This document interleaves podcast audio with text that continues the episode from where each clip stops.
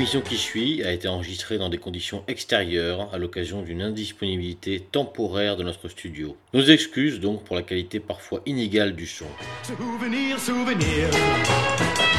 retrouve en mon cœur et vous faites rafleurir tous mes rêves de bonheur. Je me souviens des soirs de danse,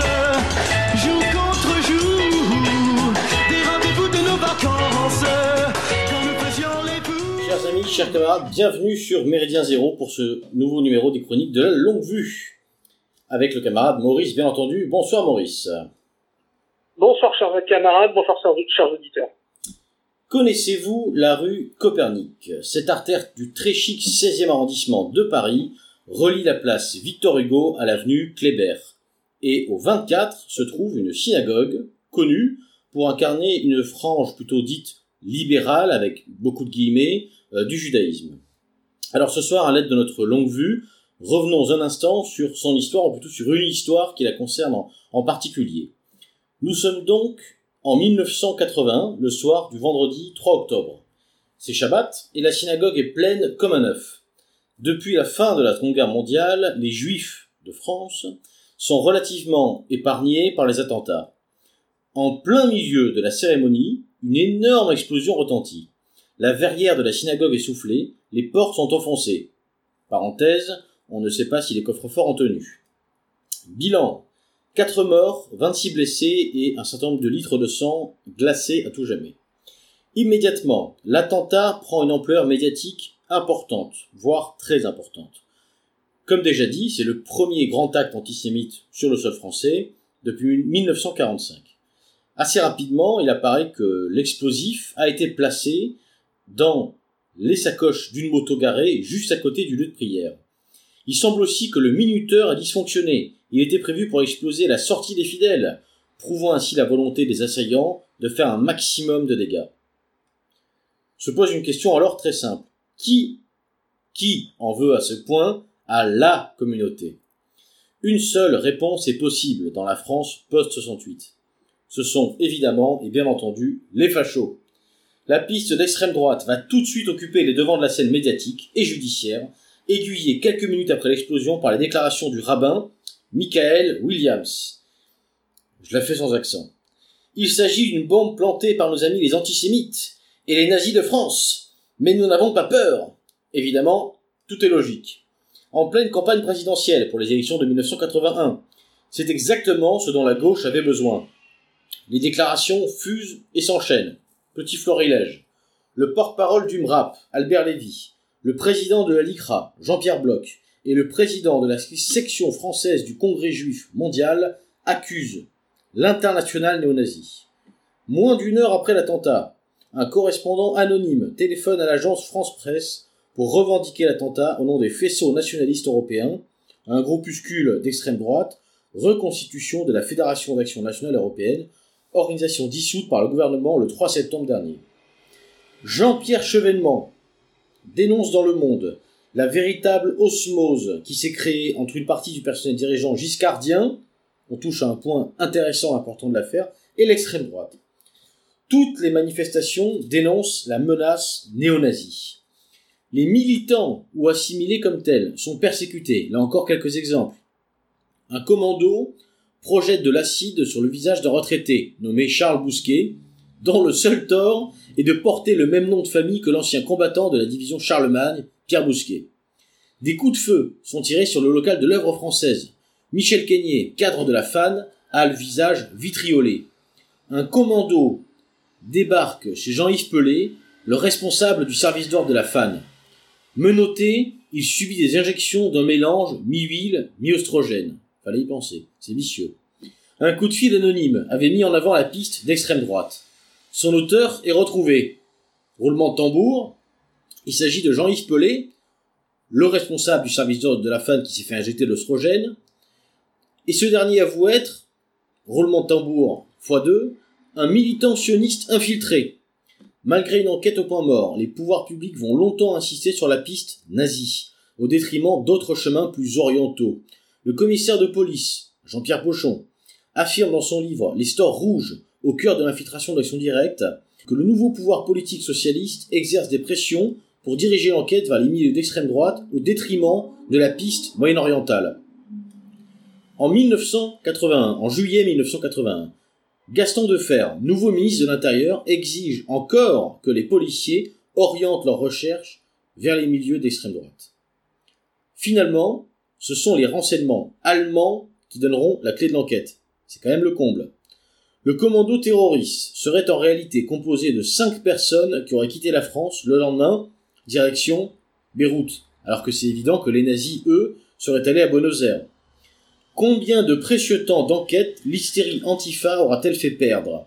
Qui, d'ailleurs, qui, je pose la question, qui est, qui est le vrai antisémite? Celui qu'on accuse faussement ou celui qui se sert d'un attentat pour gagner les élections Ainsi donc, grâce aux Allemands, c'est quand même assez cocasse pour être souligné.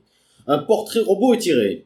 Il faudra attendre 2007, 2007 quand même, pour avoir un nom. Hassan Diab. Ce Libano-Canadien est soupçonné d'avoir coordonné cet attentat, ainsi que celui de la synagogue d'Anvers. Les preuves. Un passeport montrant des allées et venues en France autour de l'attentat, une analyse graphologique d'une note d'hôtel, et un portrait robot effectué, selon le dire d'une prostituée avec laquelle il aurait passé la nuit. Extradé vers la France, depuis le Canada, après un feuilleton judiciaire assez long, en 2012, il est mis en examen pour assassinat, tentative d'assassinat et destruction de biens par effet d'une substance explosive ou incendiaire commise en bande organisée. C'est très précis. On notera qu'il n'y a pas la circonstance aggravante d'antisémitisme.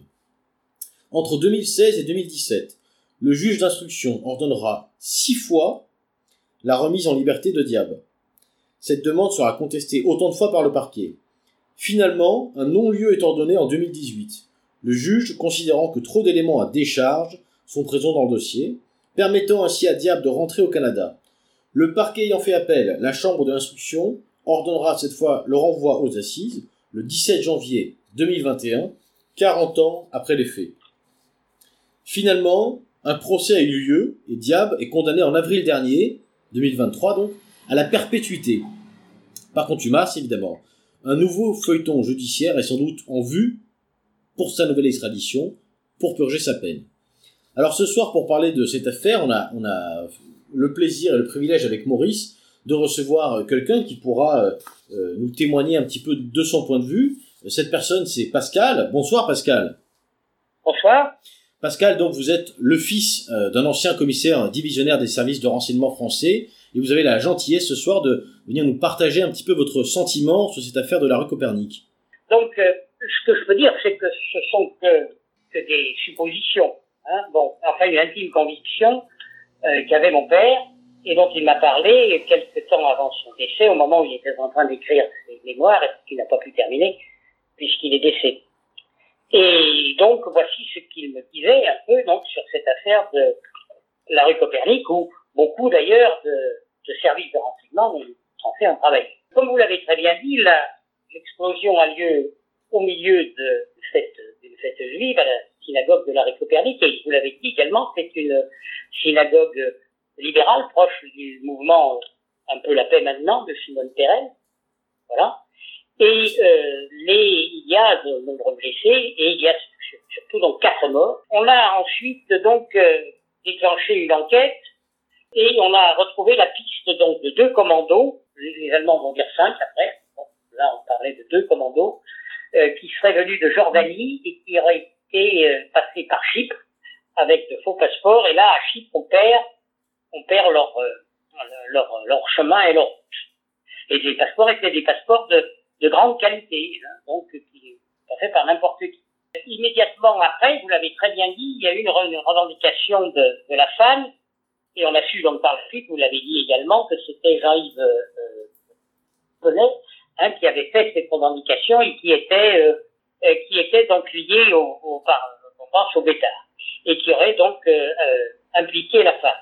Or là, tous les services secrets, tous les services de renseignement français savaient que la femme était un groupuscule d'une vingtaine de, personnes, dont le chef était, dont le, le, patron était Frédéric Fenn, un, un, un employé de banque de, de nationalité, je sais plus, danoise ou autre.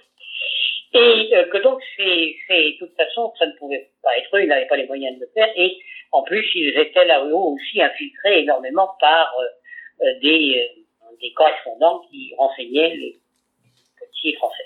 Donc cette piste a été assez vite abandonnée. Par la mais en fait le, gouvernement en place, par peur et par les réactions donc de la gauche qui souhaitait donc profiter de cet attentat pour euh, impliquer euh, le gouvernement de Giscard d'Estaing euh, auprès de l'extrême droite, euh, donc on continuait à demander au service de renseignement français de continuer dans cette voie et ça a duré en tout cas jusqu'aux élections de mai 81 et puis même un petit peu après, euh, donc euh, encore de faire demander encore euh, qu'on se renseigne là-dessus. Donc la, la, piste de l'extrême droite a été rapidement abandonnée. la piste de l'OLP également a été très vite abandonnée. Le, le, représentant de la Palestine en France, El Kalak, avait eu une conversation euh, mon père et avait dit que ce n'était pas l'OLP qui avait fait cet attentat. Donc on n'est pas obligé bien entendu de le croire. Mais il y avait à ce moment-là, la France avait une représentation palestinienne à Paris, et Giscard d'Estaing avait envisagé, là peut-être, hein, c'est pas officiel, la visite de, Yasser Arafat en France. Donc l'OLP n'avait vraiment pas d'intérêt à le faire.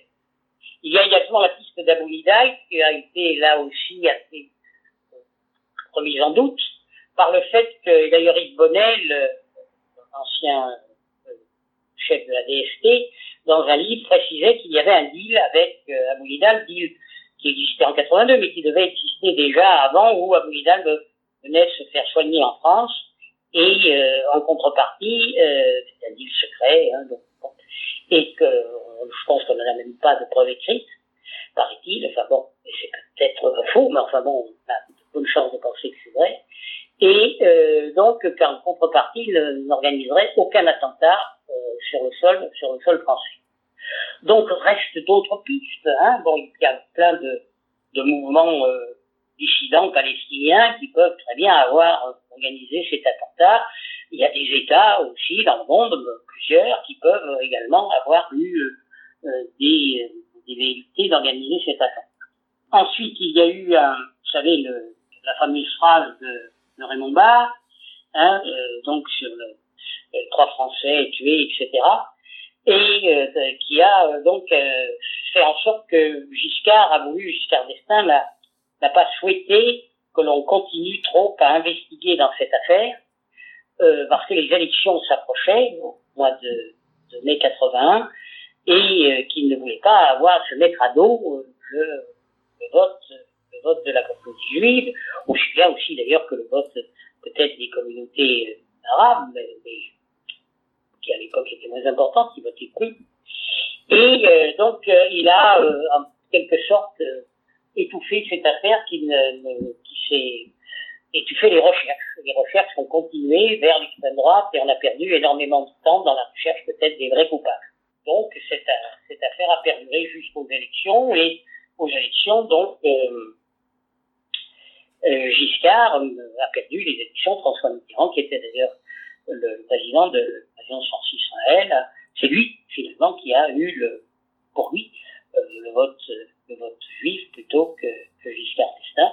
Et cette affaire a certainement eu un, un rôle dans la, la non-réélection de, de Giscard d'Estaing. D'ailleurs, à l'époque, il n'y a pas eu que des, des, attentats en France. Il y en a eu un peu un peu partout. Euh, en, en, Belgique en Europe, notamment, oui. Alors, il y, y, a plusieurs choses, évidemment. Euh, forcément, on parle d'un attentat. Alors, il y a, y a toujours la question des commanditaires, il y a la question des exécutants, il y a la question aussi de l'onde de choc euh, émotionnelle, médiatique. Euh, euh, peut-être qu'on pourrait s'intéresser, s'attarder un petit peu sur le seul nom, en tout cas, qu'on a bien voulu nous, nous donner. Le personnage soit réfugié d'abord aux États-Unis, puis au Canada, qui, pour un terroriste, c'est d'autant plus euh, c'est d'autant plus surprenant euh, euh, Maurice peut-être là-dessus. C'est d'autant plus surprenant que quand on regarde le, le, le CV et le parcours d'Assane Diab on s'aperçoit donc qu'il est professeur d'université il est professeur oui. d'économie et que ses études donc qu'il aurait fait donc avant évidemment la, la commission de l'attentat hein, dans ses jeunes années ses études ont été faites a priori dans le Michigan donc plutôt aux États-Unis. Ce qui, est, ce qui est assez rare pour un pour un militant euh, euh, ouais, radi radical un peu palestinien. Oui, il était, euh, on disait qu'il était donc membre du FPLPOS. Oui, voilà. c'est vrai que le, le passage euh, en Amérique du Nord euh, les laisse quand même perplexe. Euh, D'autant que depuis sa condamnation euh, après le procès, euh, le procès du début d'année, euh, le Canada a fait savoir que pour l'instant il n'était pas question d'une extradition. Alors, le, le était un, mouvement palestinien un peu dissident sur lequel, donc, les renseignements avaient peu de, peu de renseignements. Donc là, on peut difficilement savoir si, comme on a un peu mis de côté euh, trois, trois hypothèses, Pe- Peut-être une, question euh, plus large euh, pour, pour toi, mon cher Maurice. Pourquoi cette affaire, en fait, elle est intéressante? Euh, Qu'est-ce qui a fait qu'on qu'on a choisi voilà, de, de s'y intéresser ce soir? Est-ce qu'elle raconte pas aussi quelque chose euh, sur, euh, sur une ambiance, sur une époque et sur une façon quasiment de faire de la politique? Oui, alors on est sur un emballement médiatique immédiat, c'est-à-dire la recherche d'un coupable tout trouvé facile. Donc à l'é- à l'époque, c'était C'est assez la novateur. hein. qui avait été choisi comme comme bouc émissaire et comme comme coupable tout désigné. On a aussi euh, les ligues de vertu, euh, les officines de délation habituelles qui se mettent en branle cette fois-ci donc avec un programme politique euh, qui consiste à mettre Giscard dans l'embarras. Euh, avec puisque toutes ces, ces organisations ont déjà choisi leur candidat pour l'élection présidentielle de 81, à, à savoir Mitterrand, et euh, on peut se demander aussi si euh, cet attentat euh, et si les répercussions, notamment politico-médiatiques, euh, qui ont suivi, euh, ne sont pas un prémisse en fait à la création future des SOS Racisme, par exemple, et de toutes les manips euh, dont SOS Racisme sera, sera, coutumière, dans l'organisation SOS Racisme sera coutumière. Bon, évidemment, on se rappelle aussi d'épisodes sinistres comme Carpentras, qui ont lieu des années plus tard. Euh, voilà, donc euh, c'est une possibilité, c'est la façon aussi de récupérer un événement dramatique pour faire avancer un calendrier politique, voire géo, voire géopolitique. ça n'a pas beaucoup changé. On- on- Est-ce est-ce qu'on peut y voir peut-être le- l'espèce de, de, de, de début, de démarrage, un peu de cette course à échalote concernant euh, euh, l'antisémitisme, puisqu'on on l'a dit a- avant ça, en France, depuis euh, 45, il n'y a pas vraiment de, il a pas vraiment d'attentats, il n'y a pas vraiment d'actes, euh, voilà, d'envergure, euh, ne serait-ce que moyenne, euh, contre les juifs. Oui, tout à fait. Oui. Donc, euh, il y a la création d'un ennemi de l'intérieur. Donc là, l'ennemi, comme je le disais, en l'occurrence à cette époque-là, c'était la FAN. Dans les années qui suivront, ça sera le Front National, parfois le GUD. bon, de toute façon, ça, ça continue aujourd'hui. On le voit depuis la manifestation du CNFM et les interdictions euh, préventives euh, et la circulaire d'Armanin. Voilà, on est juste dans la continuité de ça, mais euh, effectivement, on peut peut-être voir l'épisode de la rue de l'attentat de Copernic comme le point de bascule. En fait. C'est un point de bascule au tout début des années 80.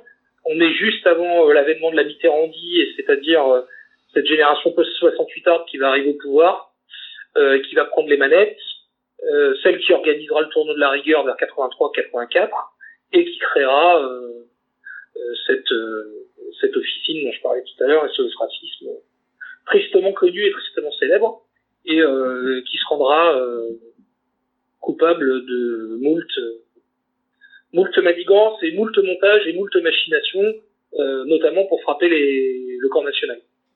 Il y, aurait aussi peut-être beaucoup à dire sur le sur le, le camp euh, Mitterrand. Alors évidemment, à l'époque, euh, Mi- Mitterrand n'est pas euh, président, il est seulement candidat.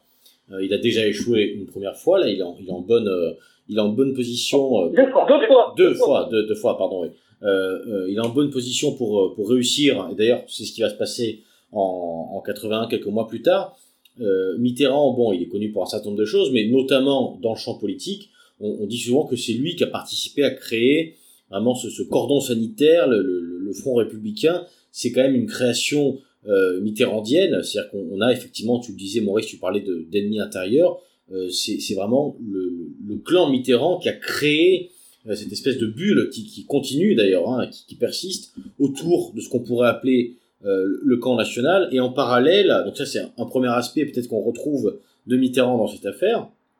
Et un deuxième aspect euh, intéressant, c'est aussi le, côté barbouzerie, c'est-à-dire que sans, sans rentrer dans des théories, voilà, qu'on maîtrise pas en tout cas ce soir sur qui concrètement a fait le coup, on s'aperçoit malgré tout, Pascal parlait tout à l'heure de, de, bien faits, on, voit une enquête bon qui, qui, patine un peu puis ensuite qui est étouffée. Il y a quand même un, un mode opératoire qui est plutôt professionnel. Bon, si ce n'est que le minuteur apparemment aurait dysfonctionné. Et encore, après tout, on, peut interroger euh, aussi ce fait. A-t-il vraiment dysfonctionné Ou simplement, est-ce qu'on s'est offert un attentat à moindre frais? C'est une question qu'on peut poser. Donc, on a, on a encore là euh, ce, côté un peu barbouzerie qui sera quand même omniprésent euh, avec Mitterrand. Ce sera l'objet d'ailleurs d'une prochaine chronique hein, sur, sur, les barbouzeries de Mitterrand. On parlera de l'affaire des Irlandais de Vincennes. Euh, euh, donc finalement, est-ce que cet attentat de la rue Copernic, est-ce que c'est pas aussi le début d'une nouvelle ère euh, politique, en tout cas d'une nouvelle façon de gouverner, qui sera celle de Mitterrand pendant quand même un certain nombre d'années? Bah, Mitterrand en a vraiment profité parce que vous dites qu'il qu'il était en tête dans les sondages, c'est pas certain. Mais cette affaire a peut-être fait basculer euh, de son côté euh, les élections de Monday. Oui. Et, euh, le résultat est relativement serré. Et Giscard, avant d'ailleurs l'épisode de la rue Copernic, euh, prenait déjà une, une réputation de candidat du monde arabe. Oui, mais il y avait la fameuse photo qui lui avait coûté très cher, où on le voit avec les jumelles. Je crois que c'était euh, de Jordanie, de Jordanie, de Jordanie qui regardait, regardait vers Israël. Voilà. Et euh, cette, euh, cette... le côté voilà, voilà, de Jérusalem. Et cette photo-là lui avait coûté très cher, puisqu'on avait dit qu'elle était extrêmement condescendante et méprisante pour l'État hébreu. Euh, donc il avait déjà une mauvaise réputation, euh, euh, réputation qu'aura également Chirac, euh, qui sera vu comme le candidat, lui aussi, euh, un candidat et un homme politique pro-arabe en France. Alors après la visite à Jérusalem, évidemment ça s'accentuera après le refus de la guerre en Irak en 2003 contrairement à Jospin qui lui était vu euh, comme euh, un candidat très pro-israélien. On, on, a évoqué euh, euh rapidement, y, a, plusieurs reprises, euh, un peu l'onde de choc que les médias ont voulu faire passer dans l'opinion. précisément, alors bon, c est, ça ne sera pas un scoop pour les auditeurs, je, je ne suis pas un contemporain de, de cette affaire, mais je, je crois que je, je m'adresse à, à deux personnes qui, qui, qui le sont. Alors, moi, je suis né en 81, donc. ah bah, pardon Maurice, tu vois, je te, je te, je te vieillis, je te vieillis. Non, mais je me souviens de la, un peu plus tard d'une série d'attentats. Euh, Et moi, j'avais 20 ans. Ouais, c'était pas, c'était pas les voilà. de, de mes soucis. Hein. Voilà, les attentats, moi, qui avaient commencé vraiment à me frapper, c'est ceux de 95, donc là, c'est tout autre. Comme... Puisque c'était le GIA, euh, le GIA qui avait frappé la France. C'est une autre religion. Euh, mais euh, tout à l'heure, tu parlais euh, de ces barbouzeries qui commencent avec Mitterrand. Alors, c'est vrai qu'elles prennent vraiment un envol sous Mitterrand, mais déjà dans les années Giscard, on a des affaires quand même euh, très étranges. Il y a euh, Goldman, euh, Curiel, Debreuil, Boulin. on peut quand même en citer un certain nombre. donc il y avait déjà des affaires assez suspectes sous Giscard. Mais c'est vrai que sous Mitterrand, on a l'impression qu'il y a une accélération. Et tu disais tout à l'heure, voilà, que sous Mitterrand, ça avait été particulièrement frappant. Mais on en dira un mot le mois prochain dans notre émission sur les Irlandais de Vincennes. Euh, on a vu ça après. Euh, on parlera évidemment le mois prochain euh, de Tarnac. Et là, on était sous Sarkozy, sous l'ère Sarkozy, euh, Sarkozy, Alliot-Marie, Alain Boer, et et, la, et sous Val, l'affaire Vicornet. Mais moi, sans faire des crimes non plus de lèse-majesté, je voudrais que le parti existait déjà dans le général. Bien sûr, bien sûr, bien sûr, le sac. Évidemment, le sac. Il terminera d'ailleurs sous Mitterrand avec la tuerie d'Oriol. Mitterrand d'ailleurs, et c'est là à cette occasion-là que Mitterrand d'ailleurs euh, prendra le, la décision de, de dissoudre le sac. Je, je, vous rassure Pascal, vous, vous pouvez critiquer le, le, le, le général, général à, à, ce micro sans, sans prendre euh, beaucoup, beaucoup, de risques. Voilà. Alors, euh, pour, pour, pour, revenir quand même sur, sur, sur, les médias, parce que encore une fois, là, bon, on parle des années 80, le, le j'allais dire le rouleau compresseur médiatique, euh, il est déjà quand même bien en place de, depuis les années 60. Néanmoins, il n'est pas ce qu'il est encore aujourd'hui, ou ce qu'il est devenu en tout cas entre temps. Euh, on, peut s'étonner peut-être quand même du fait que euh, les médias, dans leur entièreté, aient eu l'air de plonger dans une thèse euh, euh quasiment imposée par euh, une communauté à l'époque, hein, clairement. Euh, alors, est-ce, est qu'il n'y a pas eu, est-ce qu'il n'y a pas eu quand même ça et là peut-être des, des, journalistes qui ont qui, auraient eu envie de, de creuser un petit peu dès le début? C'est étrange. Bah, à l'époque, il y avait très peu de chaînes de télévision, elles étaient toutes, publiques et un peu euh, aux ordres du pouvoir en place, du pouvoir en place. Et bon, c'est seul, la, seule chose qu'on peut dire, un peu de bénéfique sur notre période actuelle, c'est que là maintenant, avec les chaînes privées, il y a une large, euh, pas énorme, il y a une large panel. Ce qu'on peut dire aussi, c'est qu'il y a quand même entre guillemets, un, une sorte de, tempo qui est imposé. C'est-à-dire qu'au tout début des années 80, euh, la piste, euh, on va dire, euh, nationale révolutionnaire ou,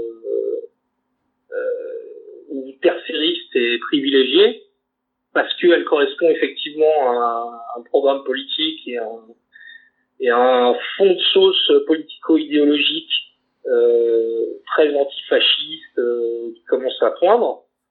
Et euh, depuis quelques années, notamment depuis la seconde intifada euh, en 2000, depuis 2000, et encore plus depuis le 11 septembre 2001, euh, on a tendance à réorienter euh, le coupable tout trouvé. alors bon, souvent c'est l'islamiste et a raison, mais parfois le, le palestinien c'est très bien la faire. Et euh, on peut voir que dans cette affaire, on a basculé finalement aussi rapidement euh, de la piste dite d'extrême droite vers la piste euh, palestinienne. la seconde étant à bien des égards pouvant laisser aussi perplexe que la première. La première s'est dégonflée très vite. La première s'est dégonflée très vite. Ben, elle s'est dégonflée très vite, mais il y a quand même euh, une obstination du, du pouvoir, euh, en tout cas du, à partir de, de, des élections de 81. Je disais tout à l'heure, Gaston de Fer, en juillet 81, donc on est quasiment, on est dix mois après, les, après l'attentat, euh, demande encore à, à, la, à, ses services de, d'essayer de creuser, de chercher la, euh, en tout cas de, de continuer la, la, piste menant à l'extrême droite. Oui, mais ça va pas durer très très longtemps parce qu'elle est complètement dehors. Mais en tout cas, l'envie de continuer là-dessus, euh, sur cette piste, est parfaitement assumée.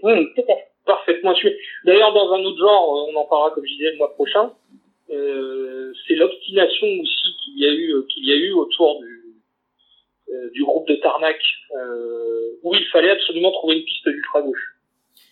Bon, alors, nos auditeurs savent que nous n'avons pas une sympathie particulière sur Méridian Zéro, pour le, ce qu'il est convenu d'appeler l'ultra-gauche. Euh, toujours est-il qu'on s'est quand même attaqué, là on le verra la, la, semaine prochaine, à certainement des mouvements qui étaient les plus intéressants, c'est-à-dire le comité invisible et, Bien sûr. et les, les personnes proches de Tikkun. Euh, on va dire un mouvement un peu post-situ. Et il y avait vraiment une obsession, euh, notamment chez Michel Allemarie et chez Bauer, euh, même si Bauer a évidemment a, a déclaré l'inverse par la suite en disant non, non, euh, pour moi, il n'y avait pas de, soupçon de, terrorisme là-dessus. Euh, derrière le groupe de Tarnac, enfin, en fait, c'est lui évidemment qui était à la manœuvre. Euh, il y avait aussi un projet politique. Donc, dans les années 80, euh, il fallait euh, commencer à attaquer le, camp nationaliste euh, avec l'objectif déjà à terme de créer quelque chose comme SOS.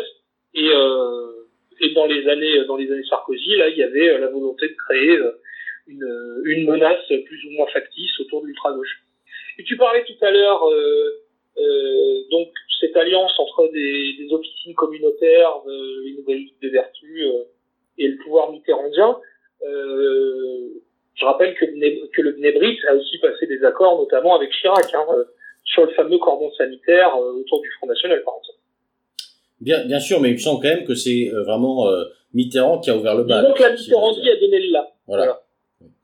Alors, sur les comparaisons entre Tarnac et, et, euh, et ces affaires-là, euh, sur, sur, Tarnac, on, on pourrait mettre euh, enfin, deux bémols en tout cas sur la comparaison, à savoir que un, concernant Tarnac, il n'y a, a, jamais eu d'attentat. In fine, c'était simplement de la suspicion et des arrestations préventives, donc c'est encore plus gros comme barbouzerie. Oui, c'est ce qu'un auteur avait dit. Tarnac comme l'affaire Vikernes, hein, d'ailleurs, on est on est dans Minority Report de Kédik, hein, voilà. avec Alain Bauer jouant le rôle de, du précog. Et, et, et, dans un second temps, on, pourrait aussi voir dans, dans, l'affaire de Tarnac et dans la psychose qu'il y a eu autour effectivement euh, de cette frange euh, qu'on va dire plutôt euh, euh, allez, altermondialiste, par exemple, euh, on, pourrait y voir aussi une réponse simplement, enfin, la, frayeur du pouvoir venait sans doute aussi du fait que on sortait d'une décennie, globalement 2000-2010, bon, même si axe c'est 2008, qui avait été marquée par l'organisation d'un vrai mouvement altermondialiste à, à échelle mondiale, avec euh, des contre-sommets, avec des, des, manifs très violentes à Toronto, à Düsseldorf en Allemagne, avec des structurations Seattle. vraiment euh, Seattle. Seattle, avec, avec des, des structurations euh, pan-européennes et pan-mondiales. Alors on sait que Scotland Yard avait infiltré un, un, un, un flic d'ailleurs dans le groupe de Tarnac, c'est d'ailleurs lui qui a priori aurait euh, euh, pas mal aidé les, les Français. Enfin, on, fera peut-être une émission d'ailleurs un jour là-dessus, c'est intéressant. Mais ce que, ce que je veux dire, c'est que globalement, Tarnac, ça correspond aussi à une psychose dans l'opinion lié au fait qu'il y a apparemment et visiblement euh, une, une, gauche euh, euh, radicale qui se constitue, qui s'organise et qui agit. Or, dans les années 80, bon, le, le, le, camp national, il est ce qu'il est, mais on est très très loin quand même, si, si on pousse la comparaison, il, a une capacité de, de, de, mobilisation une force de frappe qui sont bien moindres euh, comparé à ce qu'on vient de dire sur l'extrême gauche dans les années 2000-2010. Euh, C'est-à-dire que c'est un, un pis-aller, l'extrême droite, euh, dans, dans, dans l'opinion publique euh, dans les années 80. C'est quand même, c'est peut-être pour ça aussi que la piste n'a pas tenu longtemps.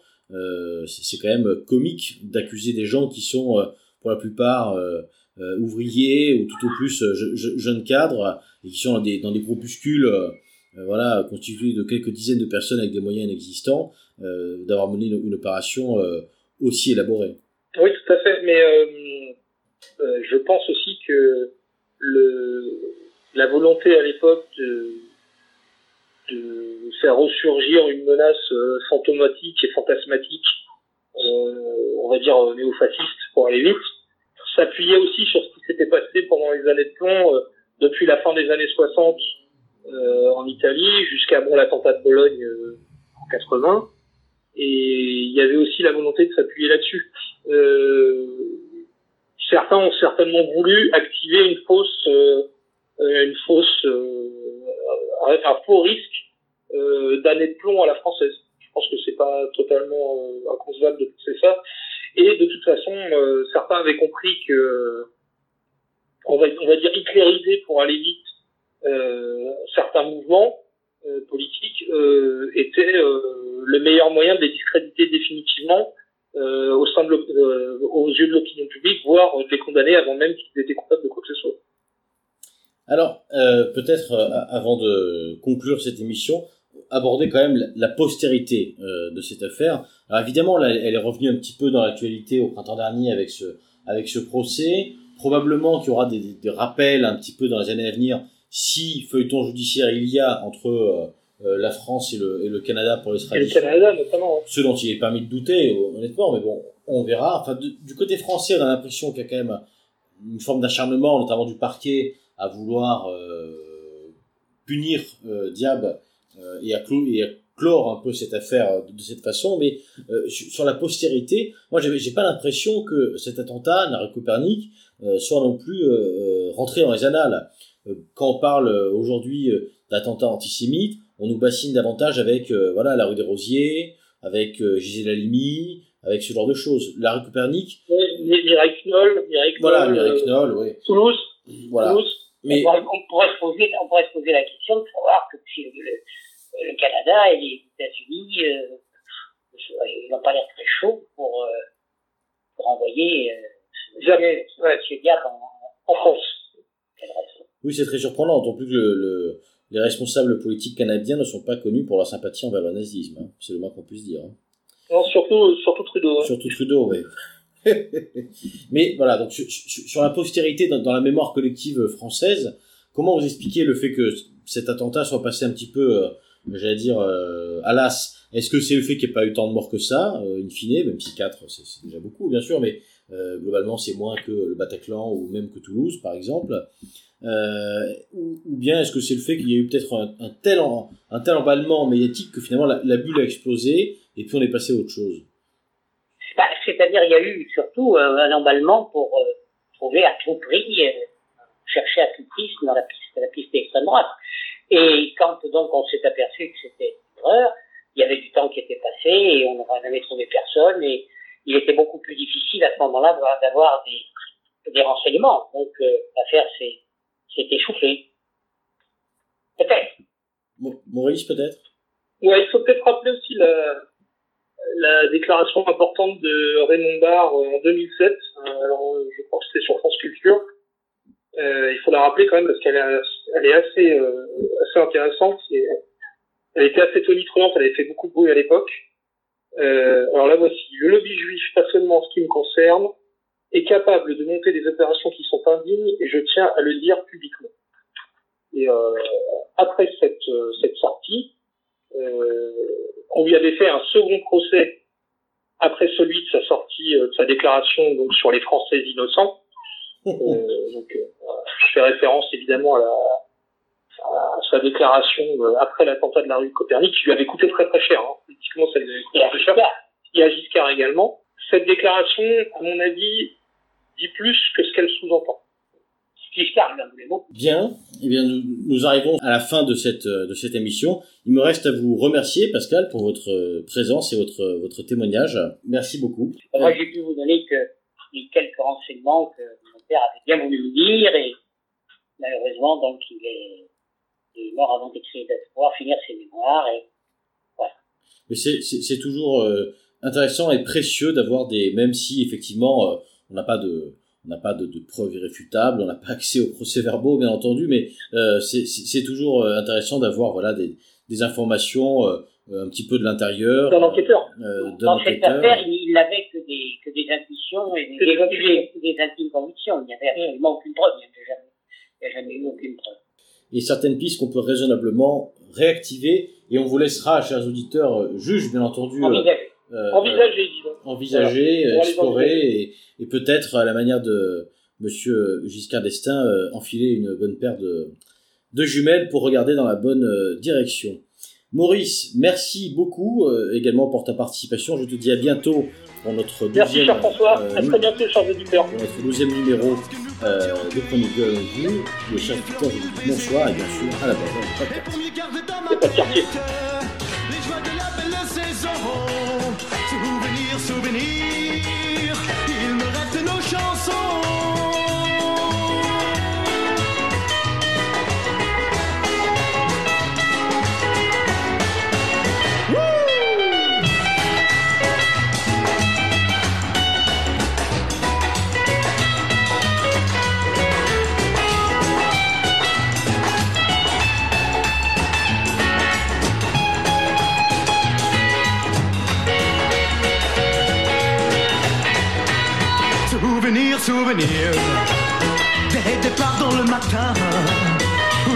Le soleil semblait rire Tout le long de nos chemins. Nous n'avions au fond de nos poches Qu'un peu d'espoir. Mais nous partions comme Gavroche Le cœur assez bavard